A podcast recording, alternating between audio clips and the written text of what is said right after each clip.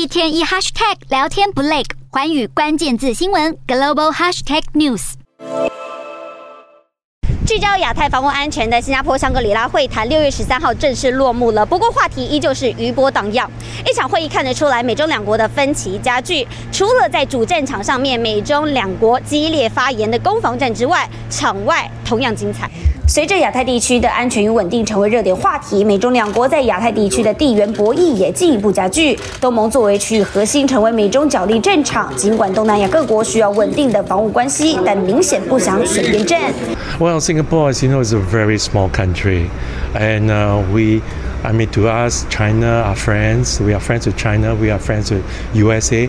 So we try to do be friendly to both sides. Huh?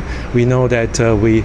cooperate with the U.S. on a lot of things, military affairs, and we also cooperate with China with in military affairs. Because just a few days ago, uh, Singapore and China decided to do some military exercises. So we are caught in the middle. I mean, it's just like when two big elephants fight, we don't know what to do. We try to be friends with both.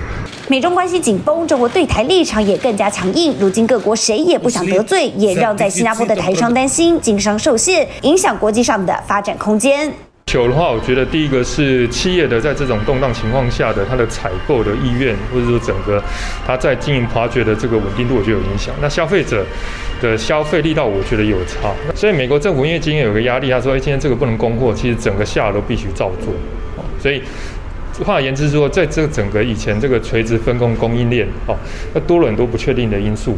中国日前承认在柬埔寨建立云壤海军基地，对印太地区安全产生威胁。如今美方也借由乌俄冲突进一步扩大围堵中国力道，积极拉拢亚太盟友。在香格里拉对话场边，美方就与东南亚九国防长和代表举行非正式会议，积极刷存在感，要与中国抗衡。